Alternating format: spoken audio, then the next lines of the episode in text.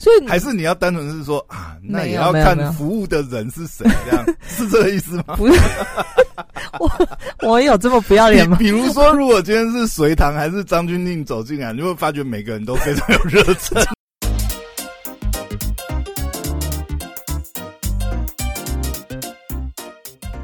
嘿，准备好了吗？让我们来听听姐在干嘛。Hello，大家好，我是小凯丽。今天我要请 Poya 来跟我聊一聊有关于服务业这件事情。Hello，Poya。哎，大家好，我是 Poya。Poya，这个对服务业会很哎，你曾经哎，从事我真的，我服务业吗？我我我真的要讲一个事情，就是呢，为什么今天我们会要聊这个题目呢？因为呢，小凯丽小姐呢，在粉丝团发了一篇文章，然后咚咚咚咚讲到了她以前这个旅馆生涯呢，服务的这个辛酸史，然后写的洋洋洒洒，然后说之前写了一个呕心沥血写的文章，去写怎么去做好这个旅馆的前台服务，然后写了这么多，他竟然不附连结。哎、有这种布洛克写文章，然后不附连结的，是是怎样？Poya 每次都说我很，服务粉丝的心情啊？真的是，我身身为布洛克，他就说我很偷懒，就是就是也不整个做一个什么懒人包啊，还是什么东西，。对不对？还要人家自己粉丝自己去你的部落格翻这一篇文章，好啦，但那一天为什么我会发这个这一篇有感而发的文章呢？是因为我早上，然后那一天呃蛮悠闲的早上，我就想说，那我去星巴克这个、呃吃个早餐，看个书。看看他们这次杯子上面要写什么赞美的语言。然后呢，星巴克夸夸群，接待我的是一个小弟弟，就是看得出来应该是大概二十上下。然后呢，哎，何以得知？搞不好人家娃娃脸啊。反正他看起来年纪很轻。嗯然后我就想说，我在橱窗在挑要吃什么早餐的时候呢，他就整个面，他即使是戴着口罩，我都能够感受到他巨大的笑容。然后问我说：“想吃什么吗？可以告诉我，我帮你服务。是因为口罩都撑开来，还是 巨大笑？”然后那个就是一个很有活力，而且他的眼光就是透露着出这个活力两个字。OK，好，光这样的描述，我肯定他年纪还很小，进入服务业的时间肯定没有很长，才能维持这样子的热忱。好，所以还是你要单纯是说啊，那也要看服务的人是谁，这 样是这个意思吗？不是 我，我有这么不要脸吗？比比如说，如果今天是隋唐还是张钧甯走进来，你会发觉每个人都非常有热忱，立刻立刻挤到挤到柜台，我说连连你知道吗？那个时候呢，连那个前那个前后排队的那个顾客都非常有热忱。哎哎，隋小姐，你要请，您先请没关系。不是你把人想的太现实了啦。没有，我我是完全是从一个人人性本嗯的角度去论述的事情。没有，那个弟弟就是真的很真诚，然后呢？绝对不是因为人的因素，不是，然后一直到甚至我要拿咖啡，就是我早餐好了，然后他传给我的时候，就说你知道要辩证你刚才论点，就要嗯。必须就是在你后面，可能比如说是一个欧巴桑，然后他还是大大的笑容，这才能辩证这个他。真的就是从头到尾，他就是维持他一贯的，嗯。就是很有活力，真的很关心你的，然后希望你有一个美好的早餐享用时光。OK，然后我就回想起，就是我记得我在美国打工度假的时候，我是在一家五星级餐厅工作。然后我的工我的职责呢，就是我英文那时候不太好，就我没有办法去这个 table service，我就只能站在接待口，就说 Hi Good morning，然后这个几位用餐，然后 table for one two three，或者是人家 coffee to go，就是要咖啡外带，所以我就是大概五星级饭店的人，早上起来他可能就是内用，或者是呃商务客，他很很急，他只只是要带一杯咖啡走。然后我清楚记得，在我服务的那两个月里面，有一次有一个商务客，然后他就是进来，他要跟我说他一杯咖啡带走。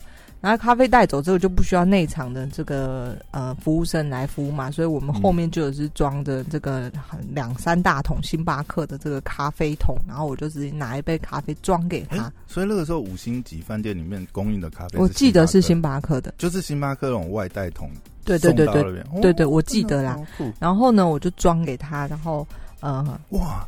我没有想到五十年前就有星巴克，是这意思？我没有那么老了，我，星巴克历史悠久哎。但是当时候在那个小镇，可能星巴克也已经算不错了哦。因为我那时候是在德州的一个靠近墨西哥的一个度假胜地一个小镇嘛。哦。然后我清楚记得他拿走咖啡的时候，因为美国是一个小费文化嘛。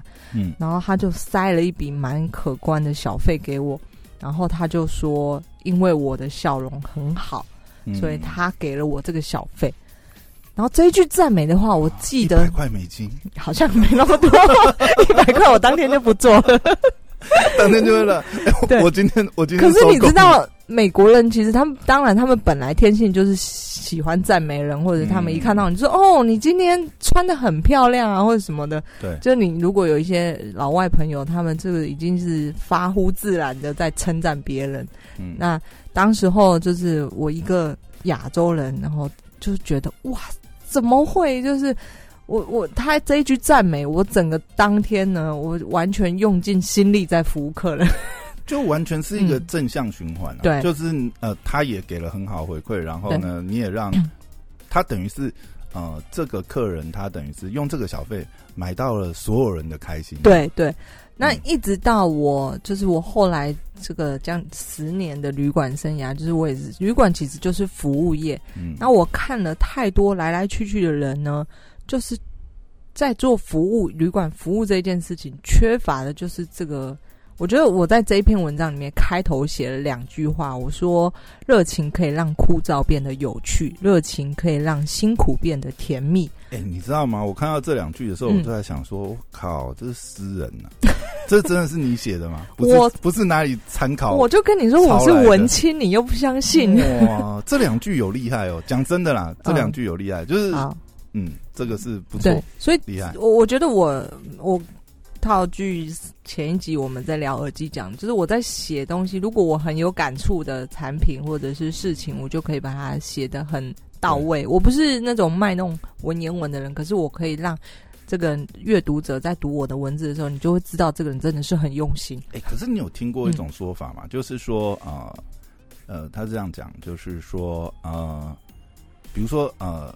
一一个工作啦，嗯，呃，你呃可以靠热情去完成它，嗯，那这是天分这样，嗯，但是你可以每天很稳定的产出，嗯，那才是职业，才是 pro 这样，嗯嗯。但我觉得这两件事情是要并行的，你每你每天要稳定的产出，你必须要有相当程度的热情在喜欢做这件事情上面，嗯，不然你一定会怠惰、倦怠或什么。那根据我的经验，我今天想要跟大家分享的是，就是。因为我本来的职业，我对于服务业这件事情就特别敏感，已经就是融入到我的生活。我可能去哪里或者什么，就是我一定，呃，这个服务员怎么样呢？我一定还蛮敏感他的好或不好或等等之类的。你觉得是那十年的？新旅生涯改变了你吗？对，因为我在我在对，是因为我前一份工作，我跟你说，我之前在做交易员的时候，其实我的脾气跟耐性是不好的。嗯，但是那是那个工作状态下训练，让我们自然而然可能变得我什么事都要很急很快。嗯，然后我对人我不需要与人接触，所以我对人的敏感度可能没有那么高。嗯，但是在过这几年的这个生生涯职涯里面呢。我对于就是我所有来的客人，就是我可以很容易，或者是说我我真的是想要帮助他们。就对我来说，我不是把他我说了嘛，就是大家可能觉得服务业服务生很无聊，不需要什么专业，但这就就会让我嗯回到我第一句话，我说热情可以让这件枯燥的事情变得有趣。我讲很白的，大家会觉得，哎，我餐厅的服务生、旅馆的前台接待员，这有什么好的？我不就是 check in check out，或者服务生就是，呃，你要吃什么，然后这个饮料喝什么，就是永远都是那几句话。对。但是在我的整个工作，我大概执掌前台，嗯，没有三年，也有五年啦。就是，但是我在我经手的所有客人，基本上一定是几千位的。那我每你你如果一般人把它想象啊，那我就是 check in check out 拿护照来，那我这不不就无聊死了吗？你想，你应该也会觉得它是一个无聊工作。但是我后面举的一些例子，就是这篇文章，就你会觉得。我把每一个来的人，其实他都是一个不一样的人。对啊，其实我自己看这篇文章，因为我稍微看了一下，就发觉其实把它拆解起来也是一种呃，就是前台服务流程的 SOP。对，只是说 SOP。嗯，呃，从这些 SOP，SOP 是很枯燥的，但是这些 SOP 它背后一定有一个理念，或是呃有一个，如果说这样讲，我觉得这里面可以看到，就是你们当初在情侣经营的时候，它有一个核心价值在那边。嗯。就我觉得你刚才讲那个例子就很好，就是你你之前呃在这个五星级饭店那个时候呃打工换打工换宿吗？对，那时候是打工度假，在打工度假。嗯，你那个时候的那个经历，我就觉得是一个可能就是一个蛮重要的点，因为里面 SOP 或许它有很多的细节要去注意客人的反应啊，要去怎么去提供一个好的服务。但我觉得那个核心有一个有透露出来一个价值观，应该是说。呃，就我们怎么让一个陌生的旅客来到这里，他真的感觉到是被关心，然后对。他会感到关怀，然后在他或许羞于启齿求助的时候，哎，我们主动给他这个服务，或者是说，我们真的讲比较呃呃宽一点啊，哎，真的是让他在这边有快乐的感觉，有旅游到一个哎很新奇，然后哦，这是一个。啊，充满爱啊！台湾最美的风景就是人，这样让人家宾之如归。然后讲这些东西，对。哎，可是我觉得从这些里面操作有这种核心的那种，对。其实说出来就是我想要让他在我这来到我这个地方，可以温温感受到温暖的感觉，可以很安心。但是我其实，在做这些事情的时候，它并不是一个我好像嗯，这个我我老是说这些东西是教不来的。我可以把 SOP 写出来，可是。这个规则套用在每一个人操作上、执行上面的时候，绝对是有差别的。那，嗯，这说穿了，它只是一个用心这件事情。那我你刚刚在讲，我就会想到一个，哎，那是不是小费文化可以改变这件事情？小费文，因为对我而言，有些人就会说，那旅馆因为旅馆是你的啊，你当然很用心在做啊，或者是什么之类的。但我我没办法去我如果我如果没有一些连结的话，就是我们在制度设计上面，如果我没有一个正向回馈的连结的话，的确我要怎么要求员工他是真的很真心去做这样的付出？除非他很喜欢，对不对？除非就像我刚才回到我说热情这件事情，这个人。服务的人天生，我就真的很希望是为对方好。我没我做的这些事情，绝对不是因为啊，我嗯，我贪图他什么或什么，我只是希望这个客人好。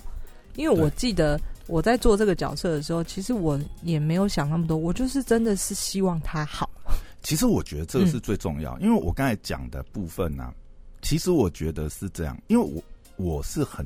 呃，我这样讲好了，我我是很相信制度设计的人，嗯，因为我觉得就像你刚才，果然是理工人，对我其实我是很相信制 度设计的，因为我觉得就是呃，就是你你就像刚才讲，你怎么去设计一个正向回馈，或许是跟一些报酬有连接，让让员工或者是让执行这个作业的业务的人，他呃能够有这些正向回馈，但是我后来发觉。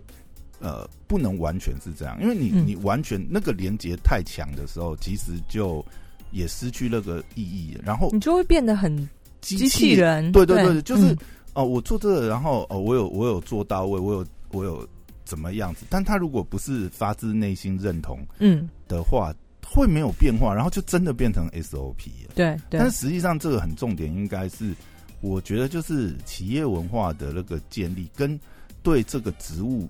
呃的认知，然后对服务的这件事情的认知也是。嗯嗯，你如果你是正在从事服务业，你应该是要对，比如说你真的很热爱青青旅，然后这个环境，你你也想维护这个环境，它对你的意义来讲，并不是只是一个工作的场域那么单纯，而是说我真的很喜欢这个产业，然后我真的很喜欢服务来到这边人，我希望说来到这边的人，他都可以感觉到，哎，我们这个。呃，旅青青旅真的是与众不同，它是有独特气味。它的独特的的存在，并不是只是这个场域这些硬体，还包含我们在这里服务的人，他有这个心，然后甚至就是说我们这边的互动，嗯，你这个客人，哎，相逢自是有缘。既然你今天有机会走到这里来，其实对彼此来讲都是一个缘分。对啊，所以我常常在跟一些呃小朋友讲说，我就说，呃，你如果只是把它当做一份工作的话，那你自己会越来越痛苦。就是嗯必须要自己去从中找到乐趣。那对我而言呢，我在里面的乐趣就是我在帮助他们。其实我看到他们开心，其实我也会还蛮开心的。就是嗯这是我在做的这个我的初衷啊。那我再举一个例子给你听，就是我记得我在旅馆的时候，我遇到了一个美国人，然后他的朋友是台湾人，然后这个人这个台湾呢，台湾女生她嫁到美国去了，他们两个其实是住在德州，然后刚好这个女生也回来台湾，然后这个美国朋友就是也来台湾，就住在我们旅馆里面。然后呢，这个女生她是在德州一家日本餐厅工作，嗯。她已经工作到就是老板没有她不行，因为你知道，在美国这种小费文化，其实呃，你服务生非常非常重要，服务生决定了这一家餐厅人家是不是愿意再来吃饭。嗯就是他已经可以做到，就是哎、这家店不能没有这个，是说他的熟客很多了。他熟客很多，OK，就是呃，我相信应该也是算呃价位蛮高的日本餐厅啊。嗯那呃，他的熟客他就说，基本上他老板就也不太希望他休假，但是也没办法，因为还是说他们的服务是真的是有比较敬业，比如说啊、呃今天客人来，甚至他的服务是他会跟客人询问，就是说哦，你们今天是什么目的啊？对哦、庆生啊服务其实已经细到就是细到甚至可以，他是关心你的，你嗯他可以知道你的呃一点一滴。像我有时候看一些五星级饭店的服务文章，就是他们有所谓的 VIP 管家嘛。嗯那我觉得我当时候可能在就是在做这件事情，就是他我的行为已经让客人觉得，哇，他真的是在关心我。诶，那在做这样子的事情的时候，是真的有特别做一些笔记，比如说，因为像你之前有提过嘛，嗯，哦、你蛮多就是可能是几乎每年固定会来造访，或两三年会来造访。对。那他们可能比如说哦、他们会有一些变化，比如说本来是单身，后来是嗯。哎、可能有伴侣来了，嗯。或者是甚至有小孩子来了，嗯，然后他们可能有有有一些特殊的需求，然后你都要写 notes 把它记下来吧，不然你哪有记忆力呃我？以前我第一年嗯基基本上第一年的旅馆生生活当中，所有的客人我都记得。后续就是完全用记忆力吧对，完全就是他只要再回来，或者他在网络上跟我 say hi 或什么，我都可以立刻翻我的资料 database，然后知道我当时候是在哪里，跟他这个画面会你讲的翻杯 h a v e 是脑海中的脑海脑海中的哇，哎、那。很难呢、因为长相也会变啊。可是你情侣嗯好的东西就是你跟他有互动，所以那个互动的画面你会记得嘛？比方说，真的是朋友的那种对比方说，哦，我们一起出去去哪里？我们一起呃去超市，可能帮为了帮你办手机门号，因为你还没成年，我用我的这个名称等等之类，就是一些事件。嗯，就我觉得会记得这个人，然后当然很有趣的就是他们会再回来，可能今年带这个女朋友，明年带下一个女朋友，等等之类的。哦，然后你要坚持一个 A 级管家这样子，哦，装作不认识这样，千万不能被看。哎、不小心爆太多八卦，m a r y 好久不见啊！我叫我叫 Amanda，我靠，谁是 Mary？我没有那么不上道好吗？我是 VIP 级的管家呃，OK。然后有时候脸盲症啊。后来我其实 如果真的没有互动那么多，大概后五年以后的我就是没有那么厉害了。可是如果我能够加到、Facebook 当朋友的话，基本上我还是记得我跟他互动的事件。然后这些都是在于当时候我已经这个融融于一体之之，就是的行为观察，就是像我文章写到，就是从他们进门开始，我就可以判断这些这个人呃是不是需要先去吃晚餐。然后我的 checking 流程是不是要快一点？然后让他也许先休息，他是不是很累了，有时差或者是怎么样怎么样之类。所以我已经很细到，就像你刚才说的，那个日本料理餐厅，他已经开始关心客人说啊，你怎么样怎么样之类。所以客人自然而然像就会回来找他嘛。那嗯他的这些付出，在美国的小费文化里面，他当然得到他应有的报酬。嗯对所以我觉得我那时候就在思考说，哎，呃，小费文化这件，你看台湾其实也有所谓的小费文化嘛。你去餐厅消费的时候，十 percent 的服务费，在我觉得那十 percent 应该要回归到服务的人员上面。可是基本上那个餐厅没有这样做嘛，对不对？就台湾没有这样子的文化，对啊。所以如果说真的讲制度设计的话，或许就是比如说像呃。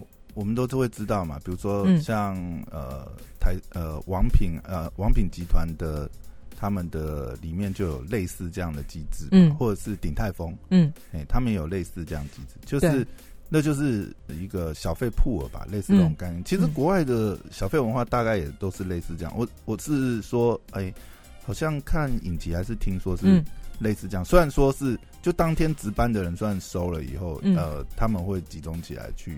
对对，有的好像是这样。我们那时候的是啊，你们那时候也是这样吗？我们那时候的状况，每个地我们有做法不一样。五星级饭店的人啊，那时候两个这个餐厅嘛，可能 A 栋跟 B 栋的餐厅。对。然后 A 栋的餐厅，他们的方法是，就是你知道，呃，那边服务生男女呢，都是就是只要你能够做到服务生，基本上底薪很低。那他们的靠小费，OK。然后那边的做法是，他们每天会把收来的小费，可能呃几 percent 拿出来给他们的协作者，协助他们的，比方说清桌子的人，因为清桌子的人跟这个 table serve 是不一样的人，对。那他们呃。客人给的小费就是在 check 上面，你要写给多少小费，是给服务你的这个服务员，不是给清桌子那些人。所以服务生收了当天结算多少小费，他们第一定比例给这个他们有一个讲好的规则。对，那像我们那边的餐厅呢，他就是可能就是算比较抠一点呢，他们就把当天的小费抽五元给这个，比方说给我。他们就是抽一张五元的美金，然后就哎，这个是那个当天发的，就没有他就没有按照固定的比例，而是而是一个定额这样。对他们没有一定的规矩，可是一定是服务生拿最多，就是因为小费就是就会进到他们的口袋里面嘛。对，所以当时候就是如果你运气好，就是待在 A 餐厅，像我刚才说，他们是拿一定比例的小费。给这个协助你的人，那我觉得这个团队就是会有一起进步哦。那我们就是因为你收的多，我其实也拿的多嘛。那就像你你刚才讲，那他们会是那样？呃，我你刚才讲那个情况是个别的嘛？就是他有点像 partner，比如说这一区是，对对对，我负责这四张 table 哦。那并不会就是说哦，比如说哦，比如说 A 餐厅有三个服务生，对，然后三个服务生去 share。不会，不会是他不会，他还是他就是认个别。你坐这张桌，我来服务你，然后你觉得我的服务怎么样？所以他在美国其其实就很现实嘛，因为我有一个奖励机制，那我就会很很努力的去服务。对，所以我是不是生错地方了？我应该去美国的。我觉得，我觉得都要哎。我觉得就是好的制度，它应该是要并，就是它还是要有一个服务的核心啊，就是认同这个呃服务的理念文化。它可能也要有一些教育，就像你你做的一些这些呃，算是有点像 SOP，它要一些基本的教育训练。对对，然后再由服务人员去发挥他们各自的对。而且这个跟每一个人个性还是有差，你在这个基础上衍就是衍生出让变成你自己的招数嘛，不一定每一个人都适用嘛。就像有的人他也许不是像我这么容易跟人家攀谈，就像我在我在文章里面写到，就是就是在青年旅馆里面，其实我很注着重这个带房，就是这两分钟的时间。就是你带客人去，因为很多旅馆是不柜台人员是不会带你去你的房间的，你就自己去。但是我们旅馆是我很注重这个带房两分钟，因为这两分钟是跟客人拉近距离的时候，可以跟他闲聊、跟他攀谈等等。那对我来说，你里面有一个，我觉得就是嗯，对，这个可能就是因人而异。比如说简单的聊天问话，去推论客人的特性，然后。呃，去做一些攀谈，比如说问他第几次来啊，然后有没有手机，有没有推荐，然后再去推荐他景点，这个就应该就是会变化了。对啊，看每个人。对啊，所以我其实还蛮注重这个跟客人相处的这两分钟了。那甚至在排队的时候等待，呃，我已经细到就是你一定会大排长龙的，但是这时候如果你多一个眼神给后面的在等待的人，对。就是你用眼神示意他，就是不好意思，你再等，你再等一下，嗯。你知道后面那个臭脸会马上，嗯，就他知道说，他知道我在在乎他，嗯。对，然后这个很明显，我真的好多次，呃因为我们有时候 check in 太多人，就是大家同一班飞机或者什么挤在那其中时候来，的时间，对然后我嗯每次用这一招，基本上后面那个人，他们就是本来脸还蛮臭的，然后瞬间就觉得哦没事没事，我等。不过现在应该比较不会有这个问题，因为现在有手机嘛，大家嗯等待就是反正拿手机出来刷 也还好，也是啦，对啦，也是，这可能早期真的会有这个问题。还是有有的人等太久，他也是不耐烦。就像我说，呃因为来自世界各地，他们有时差，嗯他可能累了啊，他可能、嗯他不想要再等这么久了嘛。嗯所以这个眼神的示意就是还蛮重要的，嗯对啊。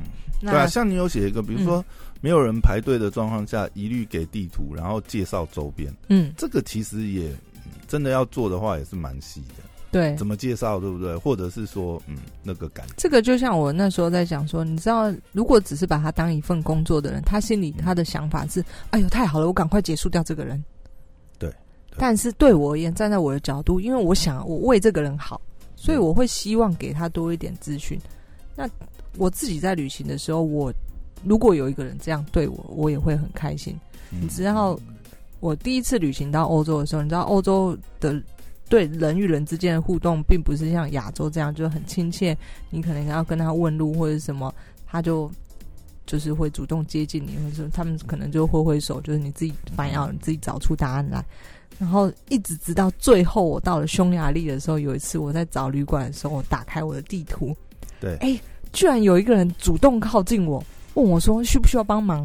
哦，那哦，这个在哪里？什么什么什么？然后他就跟我说，然后我那时候就觉得哇，太温暖了吧。嗯可是这件事情在台湾很常发生，对我来说是一个很正常的事情。台湾常常啊，有的时候你，呃，我说以前啊，因为嗯现在大家都用手机也还好，手机有导航，但是以前如果你真的拿个地图你少来导航，你也是会迷路，你根本啊看，看不懂。那是另外一件事。我的意思是说，我的意思是说，以前你在乡下，如果真的拿地图的话，的确会有那种欧巴桑啊，还是什么，会知，反正就知道你是外人，对，他就直接跟啊，就是啊，地图收起来。你说你要去哪？我但是在台湾，对真的在欧美不会有人理你的，哦，你就自生自灭，找到死为止，就不会有人来靠近你或者什么的。为什么？因为文化差异，还是说呃，真的会发生一些奇怪的他们对人基本上是防防卫心比较严重的。那这防卫心严重，等你到北欧的时候，你会更会明显的发现，他们人跟人之间的距离永远是一个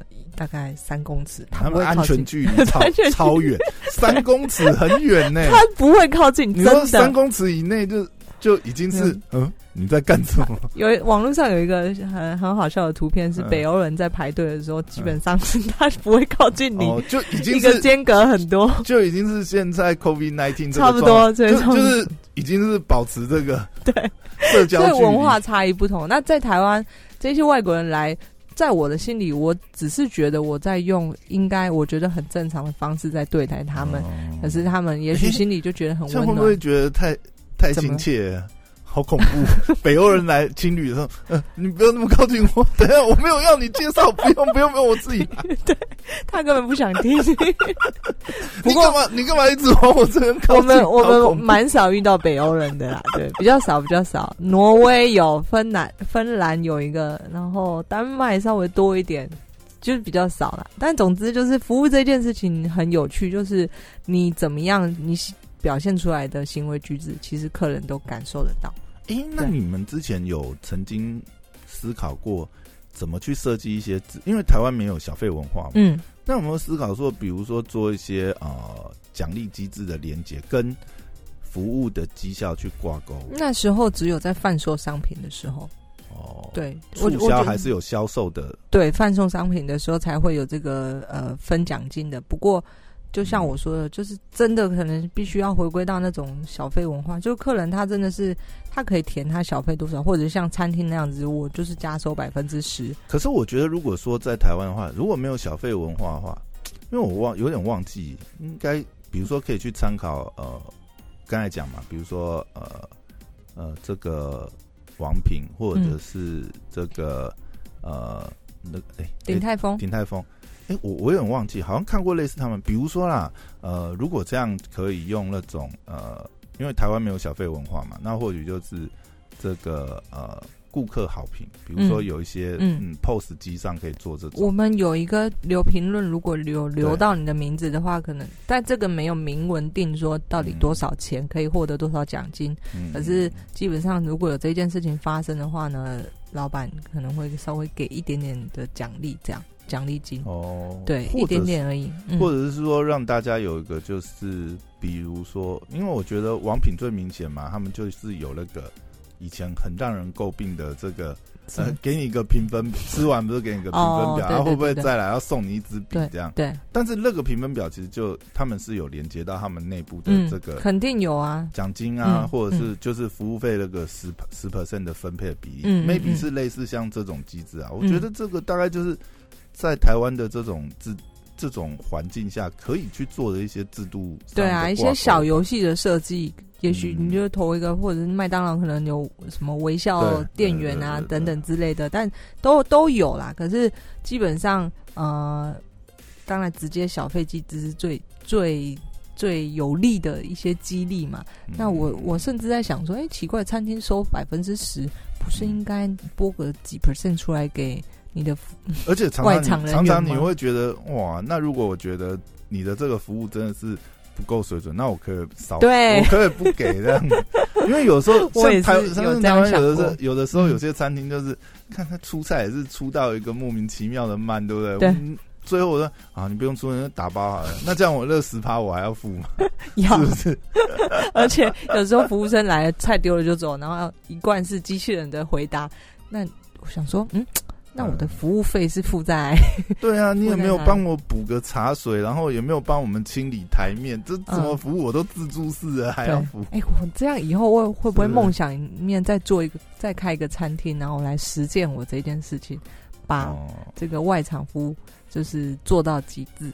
嗯，不知道，也许可能可以试试看，但是。呃，服务这一件事情要做得好，真的很难。它听起来是一个没有技术的职业，可是要做得好，真的很难。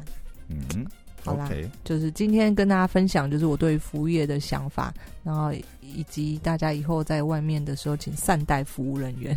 对啊，可以给一百美金买 买买所有人的黑皮整。哎，真的哎，不错哎，真的大善人。好啦，谢谢大家，我是肖凯丽。好，拜拜，拜拜。